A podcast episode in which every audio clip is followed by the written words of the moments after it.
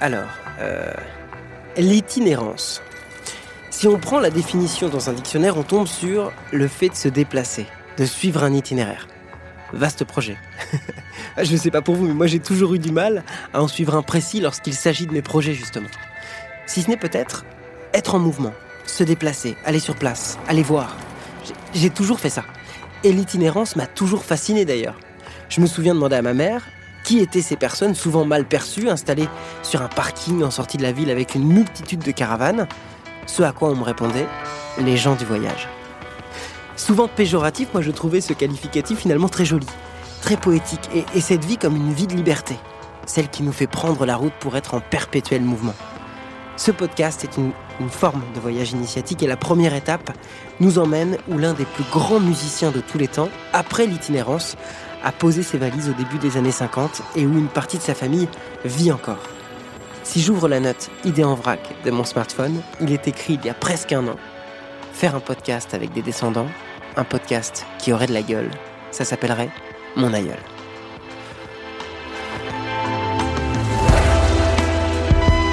Il y a des questions que personne ne se pose. Lui, si. Mon aïeul, un podcast de Quentin Lui.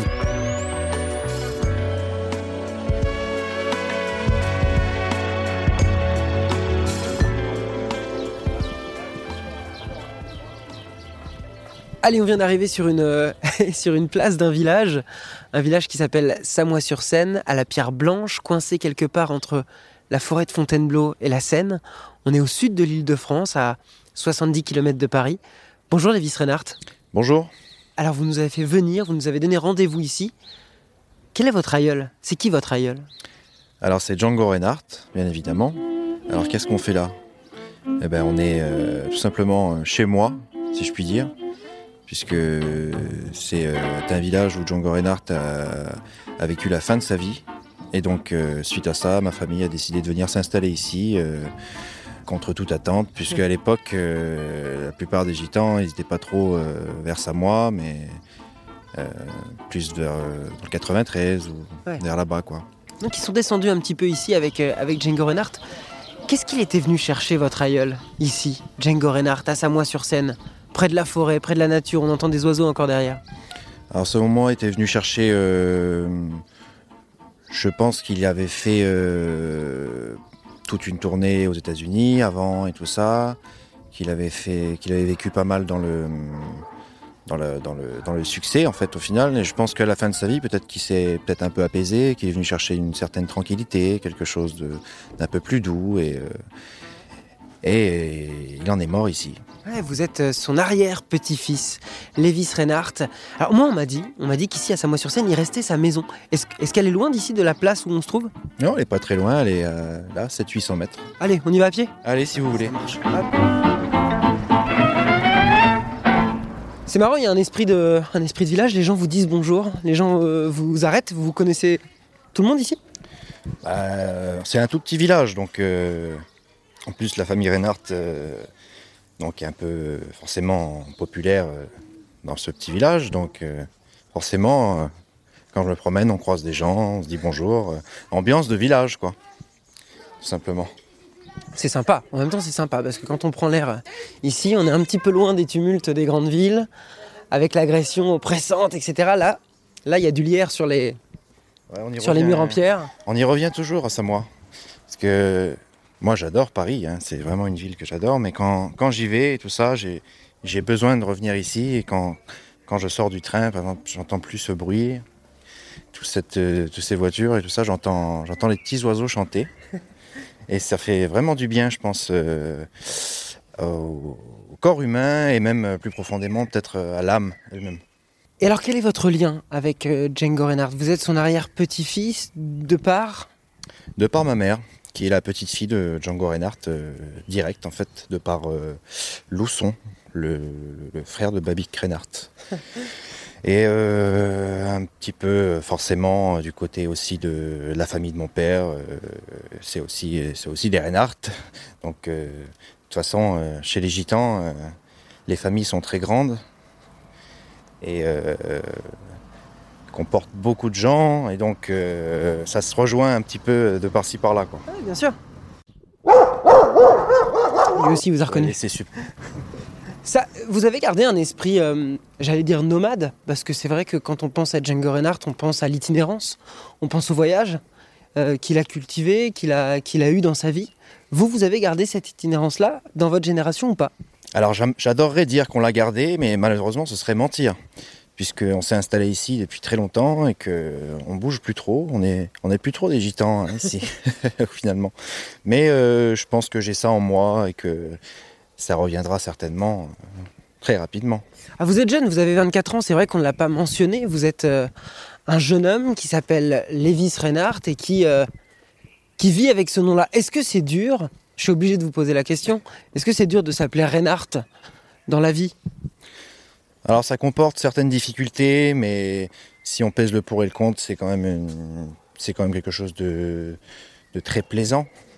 Déjà euh, davantage d'appartenir à cette famille, puisque c'est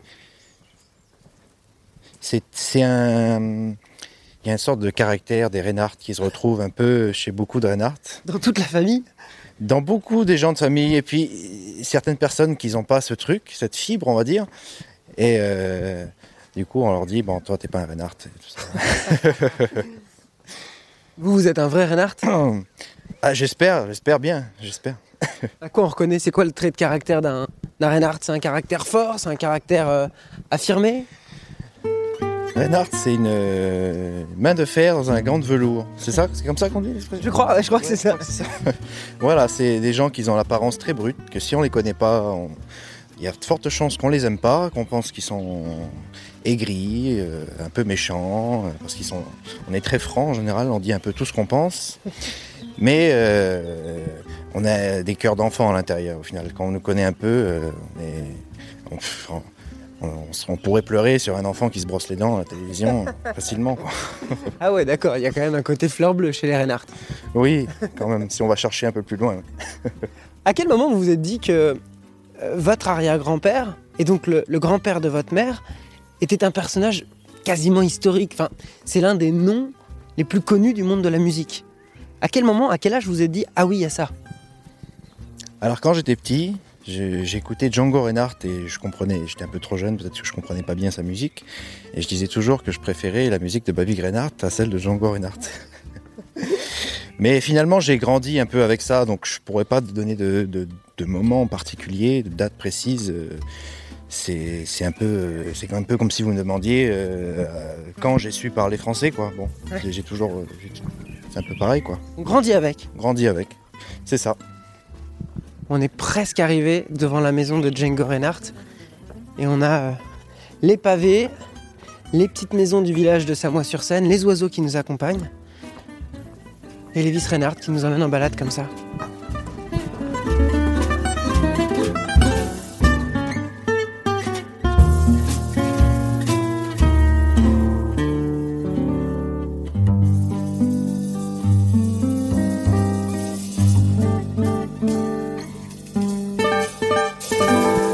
Devant euh, cette maison au crépi blanc, avec un petit arbuste euh, juste avant la porte, et une plaque sur laquelle on voit ici vécu et mouru le guitariste et compositeur Django Reinhardt, 1910-1953, avec une guitare gravée dans la pierre et une photo en noir et blanc. Ça vous fait quoi d'être là, vous, euh, Lévis Reinhardt, quand vous êtes devant cette, euh, devant cette adresse? Eh ben, euh, j'ai jamais vu la maison de l'intérieur déjà. Ah ouais Pourquoi Vous avez pas pu pousser la porte J'ai jamais poussé la porte, jamais cherché à, aller voir. Je, je sais pas. J'aimerais vous dire que ça me fait quelque chose et tout ça, mais je, je suis tellement honnête que je vais vous dire que c'est un peu comme, c'est assez distant. Je passe devant. euh, De temps en temps, je m'arrête. De temps en temps, je m'arrête pas. Ouais, c'est marrant ce détachement que vous avez parce que on pourrait avoir une, une certaine émotion et en même temps c'est vrai que quand on lit la date, 1953, vous êtes né en quelle année vous? Je suis né en 1997. Oui. Mais ça doit faire plus quelque chose pour les, les gens qui viennent euh, de l'extérieur, peut-être qui viennent visiter ou qui sont un peu extérieurs à la famille Reinhardt. Mais vu que moi j'ai grandi ici et que je l'ai toujours vu, c'est peut-être un peu plus banal pour moi. Et alors quand on voit cette maison là sur laquelle euh, on s'est arrêté un instant, on va repartir après évidemment, qu'est-ce qu'on peut imaginer de la vie de Django Reinhardt à Samois-sur-Seine Vous le disiez, c'était après le succès, après euh, des tournées aux USA, etc. Comment on peut imaginer ses jours, son quotidien ici? Avec la scène qui est vraiment à deux pas, on la voit couler d'ici quasiment. Oui, c'est juste à côté. Je l'imagine dans sa maison, sortir le matin, euh, ou le soir d'ailleurs, aller jouer au billard chez Fernand, dans un des restaurants, bars qui se trouve euh, très proche de chez lui, là où, là où l'histoire dit qu'il y est décédé d'ailleurs, cet endroit. Je le vois prendre sa canne à pêche le matin, aller, aller pêcher dans la Seine, euh, faire sa petite balade, euh, aller chez Fernand et puis, je sais pas, boire son petit café peut-être euh, face au face au signe de la Seine et tout ça. euh, Oh, une vie un peu paisible. une vie un peu paisible en tant que peut-être euh, cette fierté de, de gitan accompli, euh, droit dans ses bottes et je, je sais pas comment dire. Vous mentionnez l'histoire. L'histoire dit qu'il serait mort chez Fernand. Il, il est mort comment, Django Reinhardt, ici? On le sait, on le sait pas, c'est pas clair?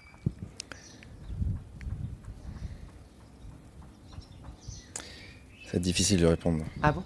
Alors j'aimerais bien vous répondre du tac au tac, mais l'histoire dit qu'il est mort chez Fernand. Euh... Vous savez quoi? On va appeler euh, David Reinhardt. Je vais lui demander si ça vous va pour être. Bah oui, bien sûr. Ah, vous sortez euh, le téléphone portable de la poche. Vous pensez qu'on peut le mettre en haut-parleur? Oui, je vais mettre sur haut-parleur. David Reinhardt, qu'on appelle. Bon, on est, sur- on n'est pas, on est, ça, qui veut gagner des millions, c'est un coup de fil à. Allô? Oui, David Reinhardt. Oui. Je suis en, un- je suis en direct là en interview euh, à Samois-sur-Seine face à la maison de, de Django et euh, le journaliste me demande de quoi Django est mort. Et moi je je savais pas y répondre euh, de façon sûre et tout ça. Toi tu pourrais nous le dire? Oui C'est sérieux. Oui non c'est sérieux c'est sérieux. Il mort d'un- d'un d'un AVC. Voilà c'était ça. J'avais un doute je voulais le dire mais je, je- je voulais je voulais être sûr. Il a fait un AVC. Autrement, à l'époque, euh, ils appelaient ça euh, une conjonction cérébrale. D'accord. Et c'était chez Fernand? Ben, euh, je crois qu'il y a deux versions, on sait pas trop, je m'en rappelle plus bien. Euh, il a fait un malaise en tout cas. Alors, je sais plus si c'était devant chez Fernand ou sur la route pour revenir de Paris vers, vers Bois-le-Roi, là, dans le bois, là. D'accord. Et puis, et puis après, il est venu là-bas, il a bu quelque chose, il se sentait pas bien. Et puis, euh, il se sentait pas bien. Après, il est rentré chez lui. Et puis, euh, et puis, euh, ma mamie, sa femme, donc, elle est partie euh, appeler le docteur en l'air obéi. D'accord. Le docteur, il est venu, il a, il a appelé l'hôpital et il est mort à l'hôpital. Il est mort à Fontainebleau. D'accord, oui, parce que l'histoire, elle disait qu'il était mort là-bas, tout ça, mais oui, c'est un peu plus. euh, D'accord, très bien. D'accord, d'accord.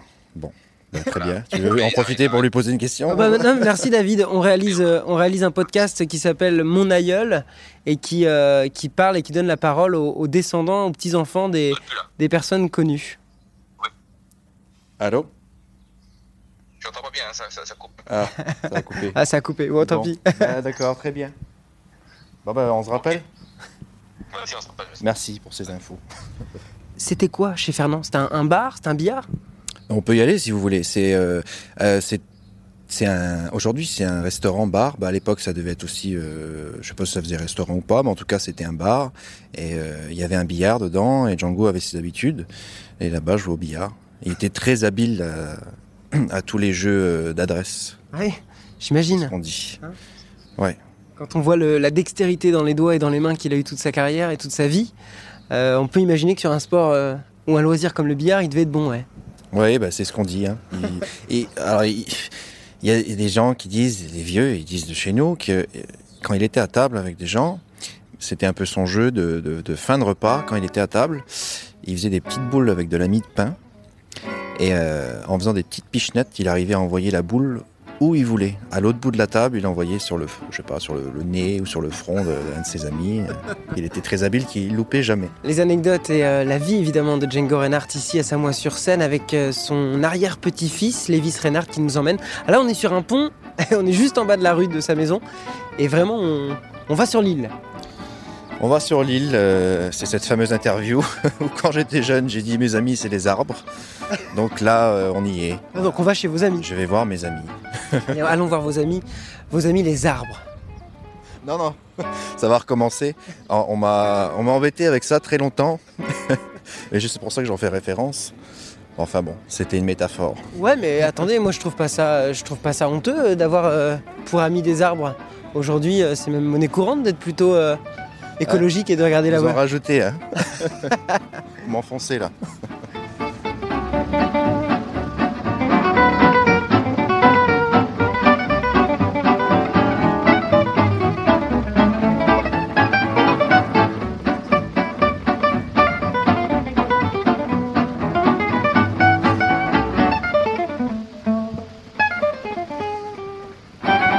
Et alors qu'on foule l'île de Samois-sur-Seine, c'est comme ça qu'elle s'appelle Euh, C'est l'île du berceau.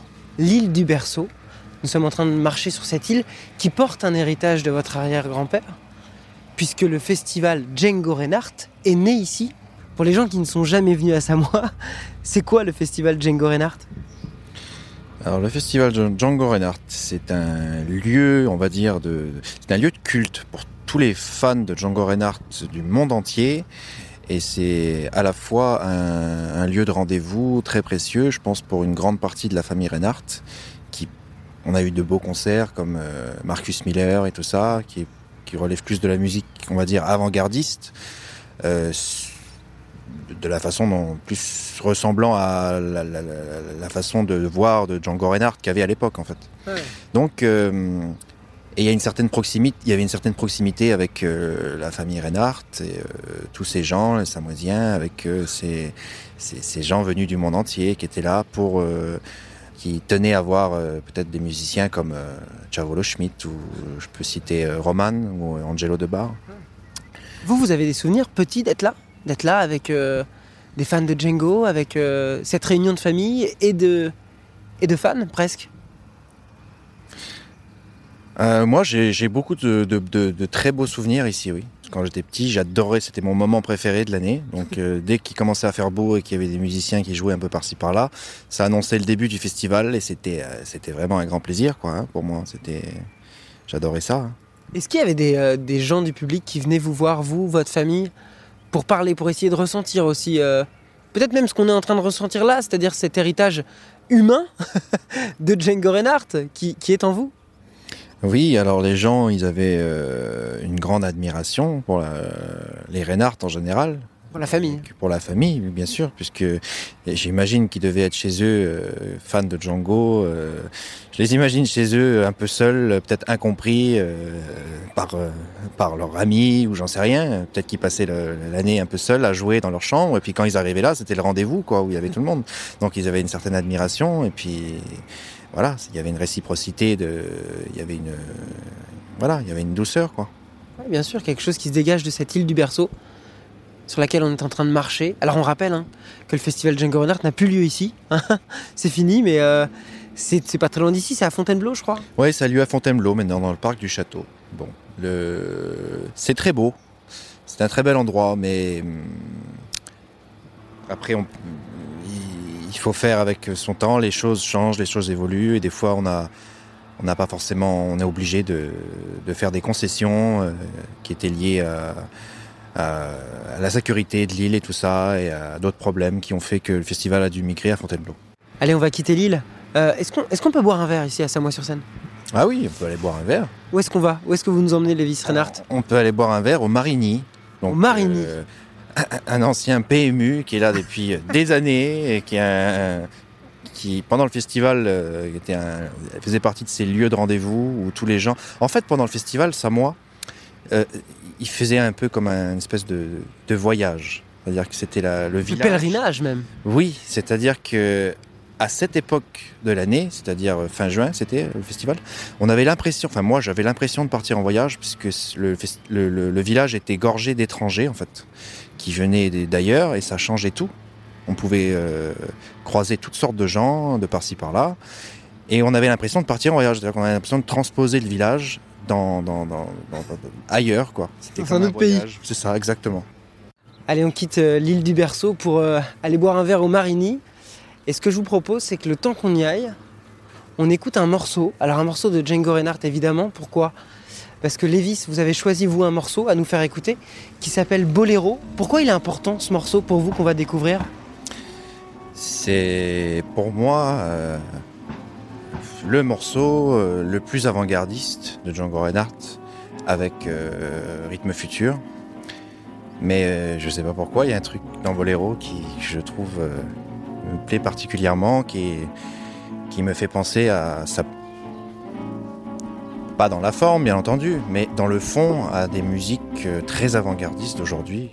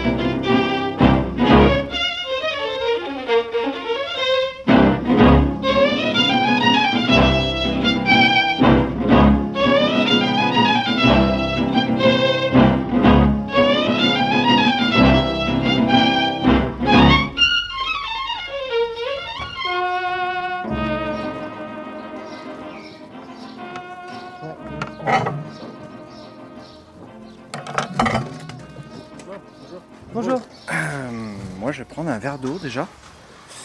Et euh, je sais pas, tu, tu- Moi, je vais prendre un café, s'il vous plaît. un café et un déca. Non, je- Un décor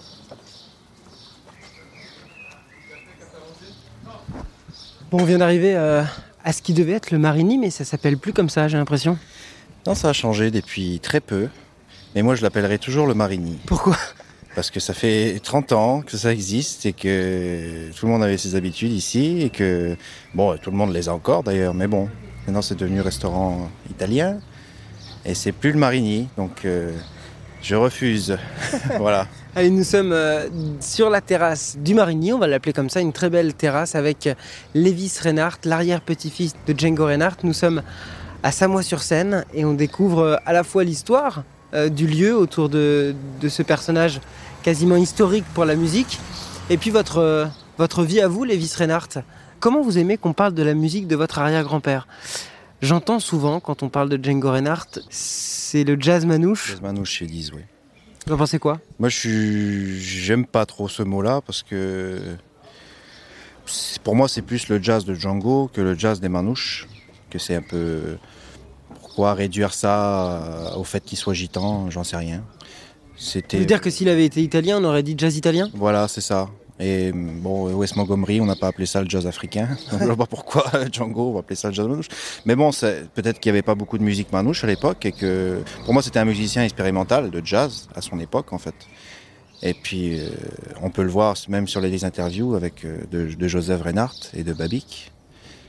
Donc Joseph, c'était le, c'était le, le- le grand-père de mon père. Et euh, Joseph disait, bah, on fait la musique de Django, quoi. Il disait pas, on fait la musique de jazz manouche. Mais peut-être parce que ça collait pour le grand public à, à une image qu'on s'est fait euh, de l'itinérance, du côté nomade, du côté manouche, tout simplement? Je sais pas exactement comment ça s'est fait, mais Comme un cliché, quoi. c'est- c'était une sorte de cliché, je pense. Oui, ça a plu et puis ça a fait. euh, c'était peut-être aussi une, peut-être une fierté du côté des. Je sais pas si ça venait plus de ce qu'on appelle, bon, on dit les gadgets, ceux qui sont non gitans. Je sais pas si ça venait plus de ce côté-là ou des côtés gitans, mais peut-être que c'était peut-être aussi une fierté des gitans d'avoir un artiste euh, comme ça, populaire, et donc peut-être que ça, peut-être que c'est venu aussi euh, de ce côté-là en disant euh, c'est le jazz des manouches. J'en sais rien. On va revenir sur un aspect, moi, qui est important, je trouve, quand on parle de Django Reinhardt. Si vous arrêtez, je sais pas, les 10 personnes qui sont sur la terrasse, là, euh, les gens vont dire Ah oui, euh, le guitariste qui avait que trois doigts. Euh, souvent, on dit ça, il jouait avec un doigt ou deux doigts. Et c'est l'image qu'on a aussi de Django Reinhardt, votre arrière-grand-père. Oui, c'est ça. Bon, c'était un accident. Hein. C'était pas, c'était pas une attraction quoi. Parce que des- je ça parce que des fois il y a des gens qui me disaient t'as déjà essayé de jouer avec deux doigts et tout ça. Et jouer avec deux doigts, c'est, mal- c'est, génial et tout ça. Bah, c'était un accident. Il aurait eu cinq doigts. bon, il aurait peut-être techniquement faire des choses incroyables, ce qu'il faisait déjà avec euh, trois doigts. Mais c'est fou. Bah, Est-ce qu'il a puisé dans ses... euh, parce que vous le disiez, et c'est important de le préciser, il a perdu ses doigts. il s'est pas coupé les doigts tout seul pour jouer à trois doigts. Et, euh, et- et- et c'est vrai qu'il a puisé dans les doigts qui lui restaient une dextérité, une force, une puissance dans son pouce, son index et son majeur. Quelque chose d'incroyable qui sortait de sa guitare. Vous qui êtes guitariste, c'est fou. Bah euh, oui, bah, je pense que dès l'instant où il y a, il y a un véritable amour pour l'art, euh, c'est pas des choses euh, matérielles, si je puis dire, ou techniques qui vont faire qu'on va arrêter de, de, de- de poursuivre son art. Et on va, bon, on est tous êtres humains. Si on a vraiment le truc, on, va, s- on a la capacité à s'adapter. euh, on fait avec ce qu'on a. hein. Voilà. Les cafés arrivent dans le, sur la terrasse de, de ce qu'on appelle le Marigny ici. Hop, C'est le déca, ça, c'est ça? Ça c'est le DK. Merci. Merci beaucoup. On va prendre un petit verre d'eau. hein.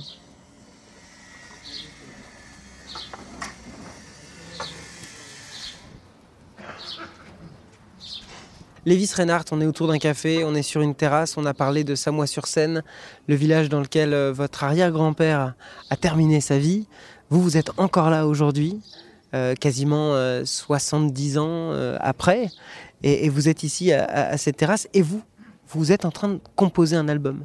Comment on se lance dans la musique quand on s'appelle Reinhardt Alors, comment on se lance dans la musique quand on s'appelle Reinhardt Euh, Eh ben déjà, on se lance pas, on est déjà lancé dès qu'on est né. Dès qu'on est né, On été projeté comme ça dans la musique. pas le Et, choix. euh, bref, bah, pas le choix. Si, j'ai eu le choix parce que au début, on, on m'a pas mis une guitare dans les mains dès que je suis né, mais en fait, j'ai j'ai fredonné euh, parce que on- mon père me faisait écouter beaucoup, beaucoup, beaucoup de musique. Et euh, du coup, je- ça m'est arrivé de fredonner comme ça les chansons de, de- de chansons. Je crois que c'était Ivan Lins ou je sais plus, Toninho Horta, peut-être quelque chose. Et j'ai chanté par-dessus. Il y avait Babi Grenard qui était là, j'étais tout petit, et qui, est- qui était affolé, qui a couru venir, euh, qui est venu voir mon père et qui a dit euh, J'ai écouté ton fils chanter et c'est un musicien. Il est obligé de. Il chante comme un musicien. Donc, et là, il m'a offert ma première guitare. À quel âge? On s'en souvient, j'imagine. J'avais 4 ans. À quoi ressemblait cette première guitare, Lévis Reinhardt? Euh, elle ressemblait. euh, c'était une euh, copie Selmer, c'était une petite guitare pour les enfants. Et pendant que j'y pense, là, j'ai une vieille note qui me vient, que j'ai écouté ça de mes parents, quand on parle euh, des vieux de chez nous et tout ça. Donc il y en avait un, il avait un caractère très spécial et presque non seulement dans la famille Reinhardt, mais tous les gitans, je pourrais dire, de, de France le connaissent. C'est c'est quoi. C'est c'est un ami de la famille? Non, c'était le fils de Joseph Reinhardt, donc c'était le neveu de Django Reinhardt. Ok. Et cette personne-là est venue me voir quand j'étais j'étais encore dans mon berceau, à quelques jours. Et elle est venue me voir, et puis comme ça, elle a dit bah, C'est un musicien. Ça se voit, ça. C'est vrai? Oui. Bah, finalement, il se trompait pas. Et il avait cette faculté de pouvoir, euh, de pouvoir venir et puis euh, capter les gens comme ça euh, au berceau. Quoi. Il, a vu ma tête et il a dit que j'étais un musicien. C'est c'est un personnage, c'est, il est vu comme une légende quoi, de, de son caractère très spécial. euh, voilà. Ah, Dis donc, ça rajoute un poids, en plus de s'appeler euh, Reinhardt, d'être l'arrière-petit-fils de Django Reinhardt. euh, vous avez, ces- ouais, comme une... vous le vivez pas comme une pression. Je vous vois très détendu, moi, par rapport à ça. Moi, ça va. Je suis un peu. Je suis mon caractère un peu comme ça. Je suis un peu dans la lune. euh, Je suis jamais vraiment dans le présent. Je suis là. Je suis un peu rêveur. Donc, Et donc, du berceau, en passant par la guitare à 4 ans, aujourd'hui, à 24 ans, vous en êtes où dans la musique, Lévis Reinhardt? Est-ce que vous avez eu, comme tout le monde, le, groupe de rock à l'adolescence? Est-ce que vous. Est-ce que vous, vous en êtes où aujourd'hui?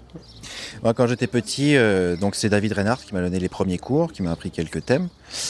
Ensuite, euh, j'ai rencontré Pierre Manetti, le fils de Roman. Donc c'est mon ami d'enfance. On a toujours joué ensemble et ça m'a permis de, de- d'évoluer aussi, je pense, comme à moi comme à lui. Ça nous a apporté, nous a fait beaucoup de bien.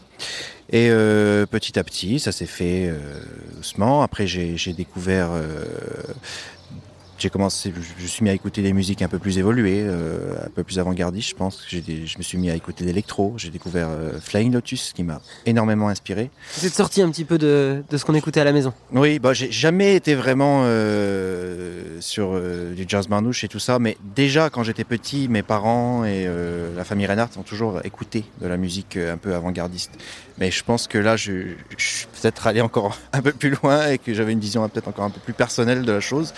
Et que, oui, donc euh, voilà, Robert Glasper, euh, je sais pas, musique comme ça, quoi m'ont beaucoup inspiré. Et aujourd'hui donc je travaille sur un album où je suis guitariste, bassiste et je fais aussi euh, la production électronique. Qui va sortir sous votre nom Sous le nom de Lévis Reinhardt? Oui, ça va sortir sous mon nom. Voilà, et il y aura certains morceaux avec euh, des vrais instrumentistes quand même. Il y aura, je pense, euh, batterie, piano, mais certains morceaux il y aura des parties euh, électro. Quel regard porte votre famille sur ça? Sur le fait que vous vous lanciez dans la musique? Bah, chez nous, c'est un peu une évidence parce que Oui, c'est ça. Est-ce qu'il y en a un qui fait pas de musique? Bah, il y en a, il y en a plein qui font pas de musique, parce que la plupart ne sont pas des musiciens, mais sont mélomanes. C'est-à-dire qu'on on va, on, on va avoir des discussions musicales qui vont être similaires à celles qu'on a avec des, mu- des musiciens, en fait. Donc, euh, musicien, pas musicien, euh, on se ressemble tous un petit peu au final. Mais euh, on n'est pas énormément. Il y a moi, David Reinhardt, il y a Simba, et il y a euh, Élisée Reinhardt aussi, Ouais. qui, avec qui je m'entends je m'entends énormément bien musicalement et je pense que d'ici bientôt, on va, on va essayer de faire un projet à trois avec David Reinhardt et Élisée. Waouh C'est-à-dire les Reinhardt réunis, quoi. Oui, ça pourrait être euh, une sorte de retour aux sources et à la fois un renouvellement. Eh bien, forcément, bah, on est dans un village, donc il y a des remorques. Oui, ça passe, ça passe, c'est pas grave. Bon, on va, on va quitter la terrasse du Marigny à Samois-sur-Seine. Euh, L'idée, Lévis Reinhardt, c'est qu'on aille jouer de la guitare quelque part, je crois. Ah bah oui, si ça vous fait plaisir, je peux, je peux vous jouer quelque chose. Allez, on grimpe. On est dans notre voiture, là. Ma voiture. C'est vraiment les petites rues de village qui serpentent, quoi. Ouais, c'est vraiment des petites rues euh, sympas. euh, J'aime pas ce mot, euh, sympa, mais bon. Joli, quoi. Ça Une fois, euh, une fois, j'étais au festival Django et il y avait Ronald Brunner qui est passé. Ronald Brunner, c'est le, le frère batteur de Thundercat, Musicien de jazz euh, de Los Angeles, qui avait passé avec Kamasi Washington. Et euh, j'adore ce musicien. Et euh, j'avais un- une traductrice à l'époque qui m'avait traduit un peu ma phrase de façon un, tout petit peu déformée. Il avait dit comment c'est ça moi? Elle avait dit Oh, c'est sympa, c'est bien. Et lui il avait répondu ben moi j'aime pas ce qui est sympa. Voilà. On s'est compris grâce à ça. C'était, ça aurait pu être vu comme une attaque, mais j'ai adoré qu'il réponde ça. Moi non plus, j'aime pas ce qui est sympa, mais j'aime bien ce qui est vrai. Voilà, exactement. Et Samois-sur-Seine, c'est vrai.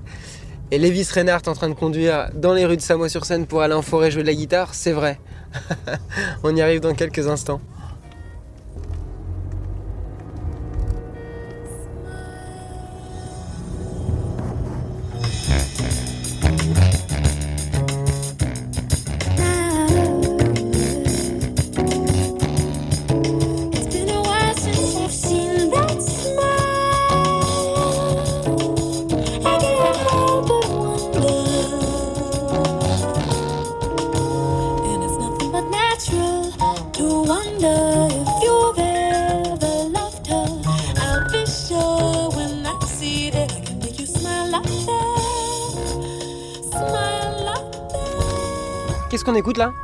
Esperanza Spalding, Smile euh, Like. J'adore, j'adore écouter ça. J'écoute euh, ce morceau-là particulièrement.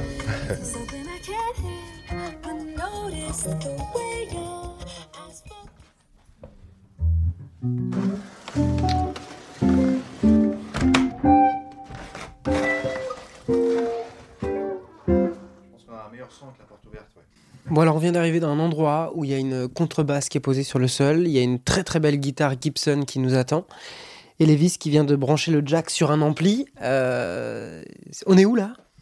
Eh ben, on est euh, chez moi, chez mes parents, chez ma sœur, chez nous, quoi. En famille? En famille, oui, c'est ça. C'est super comme lieu d'accueil. On va pouvoir euh, faire une. euh, quoi, on appelle ça un jam? Une session de jam? C'est bon, oui, une petite jam. hein, On va essayer d'improviser quelque chose comme ça. hein. On est avec qui? On est avec un ami euh, à moi euh, qui s'appelle Lex. On va dire bonjour, bonjour Lex. Bonjour, Oh bonjour Quentin. Bonjour, bonjour. On entend un petit accent. Tu viens d'où? J'ai j'ai un accent Tout de petit. français, tout petit. Petit. Ouais. Where do you come from? Ah, je viens de les États-Unis, Ok, ouais, de New-York et j'habite maintenant en Nouvelle-Orléans, ok. la ville magique de musique. Et tu joues euh, de la contrebasse? Ouais, ouais, la contrebasse. Bon, ben, on vous écoute, hein, les gars.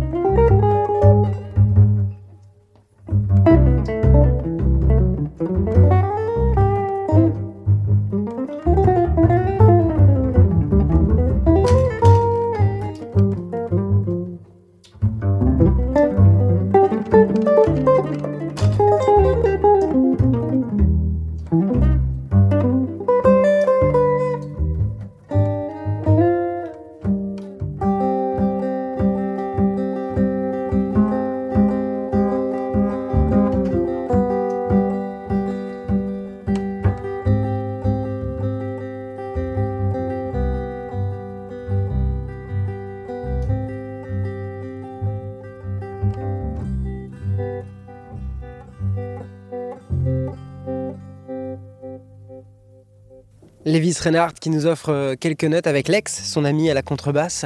Bon, c'était un plaisir, Lévis, de pouvoir euh, partager ce moment-là avec vous, parler de la transmission, parler de, des gènes, parler de la musique, parler de l'amour aussi d'un village, d'un endroit. Ça s'est entendu dans votre, dans votre voix. Euh, J'ai peut-être une dernière question à vous poser avant de, avant de filer euh, et, de, et de rencontrer d'autres aïeux, d'autres descendants. C'est quelle image vous revient de Django Reinhardt quand vous pensez à lui? Est-ce qu'il y a quelque chose qui, qui vous revient? Alors, je pense que ce qui me revient de Django, c'est c'est peut-être pas l'image que tout le monde se font forcément, puisque moi je suis de la famille directement, donc même si j'ai pas connu directement euh, mon arrière-grand-père, mais j'ai connu toute la famille, et donc il y a, une espèce de, de, de, de caractère, de personnalité euh, chez nous qui se ressent beaucoup, beaucoup dans sa musique en fait. Donc, euh, à travers le, les- le caractère, la- les fortes personnalités qu'il y a chez nous, euh, quand j'entends sa musique, en fait, moi qui est musicien, euh, j'arrive à faire le parallèle entre euh, les personnalités de chez moi et sa musique en fait, à traduire sa musique et je vois que c'était qu'on vient de là, c'était la même chose. quoi. Une forte personnalité. Voilà. À travers sa musique, je, je comprends à peu près, j'arrive à voir à peu près qui il était. quoi. Belle route, Lévis Renard. Et à bientôt. Yes, ben merci beaucoup. Je suis honoré d'avoir participé euh, à ce, à ce podcast. Ciao. Ciao.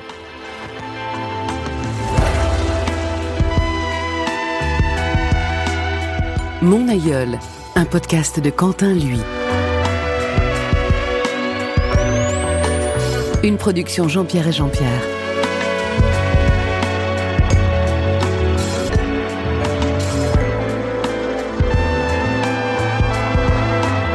Mon aïeul, à retrouver sur toutes les plateformes digitales.